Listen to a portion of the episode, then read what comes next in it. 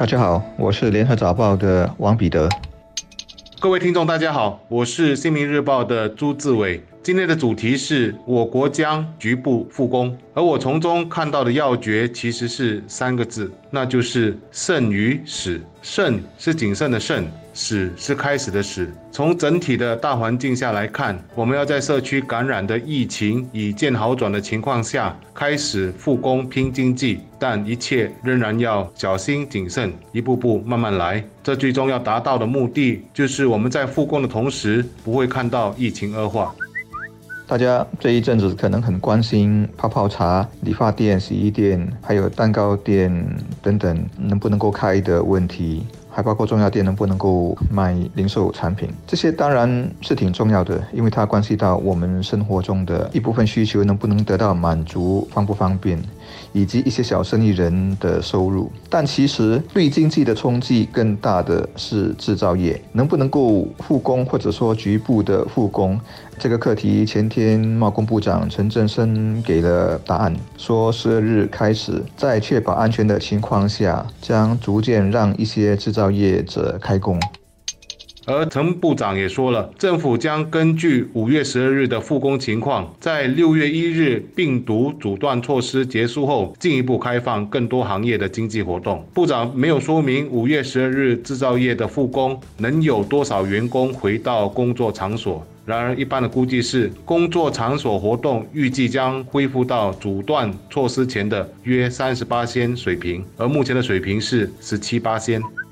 为什么我特别关注这个宣布呢？因为一些白领的工作，一些脑力活，比如金融和商业服务，包括管理的工作，是可以在网上或者靠手机执行的。人员可以不必到办公室，大家在家办公，虽然效率是差了一点，但公司的运作服务并没有完全停顿。但广大的制造业情况就不同了，那是必须人回到工厂去报道，到车间的流水线去采用配备和原材料及组件等等来集体完成生产的。制造业的停顿对我们的影响很大很大，它作为一个整体，构成了我们 GDP 的将近四分之一，大多数是和外部经济挂钩，例如化工、电子生产停了就等于出口停了。因此也关系到了全球的供应链，还有就是我们很多的新加坡人、啦以及客工都受雇于这个领域。很多的本地中小企业是这整个制造业的一部分。我猜想当中的食品加工啦、制药啦，应该属于必要行业，是可以继续生产的。但如果不属于必要行业，一直不能开工的话，那当中的一些中小企业的生存就会有麻烦了。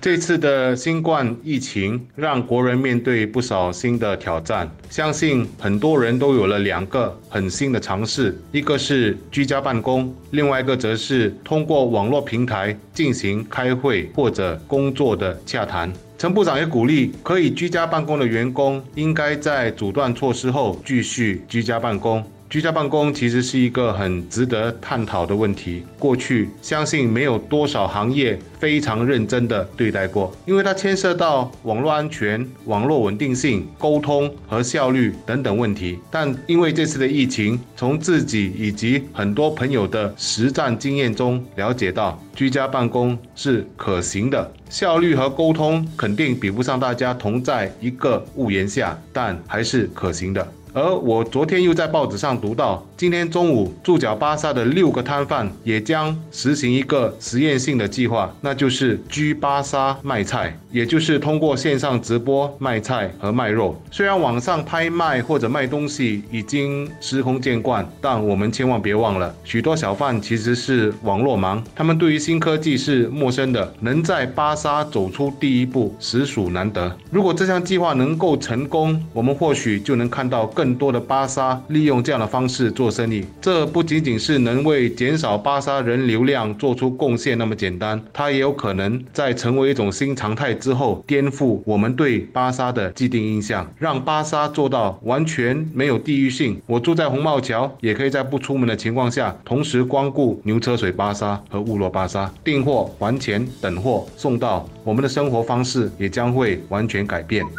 新冠疫情还没有结束。我们都在尝试用新的思维来面对这次的疫情。我想，这个是这个疫情带给我们的一个比较好的启示。而目前我们还在抗疫期间，还需要国人的配合，遵守一切安全措施。然而，疫情的结束或者快要结束时，也表示我们的另外一个大挑战即将来临，那就是我们是否能以最快的速度打开引擎，冲刺经济，让我们尽快的走出目前的经济的低谷。这也需要全民一心的拼搏，我们才能达到效果。另外，还有一些受到这次疫情影响巨大的行业，短时间不可能恢复，这些失业的员工也需要获得援助。所以，五月十二日的局部复工，其实只是我们的起跑点，我们下来还有长路要跑。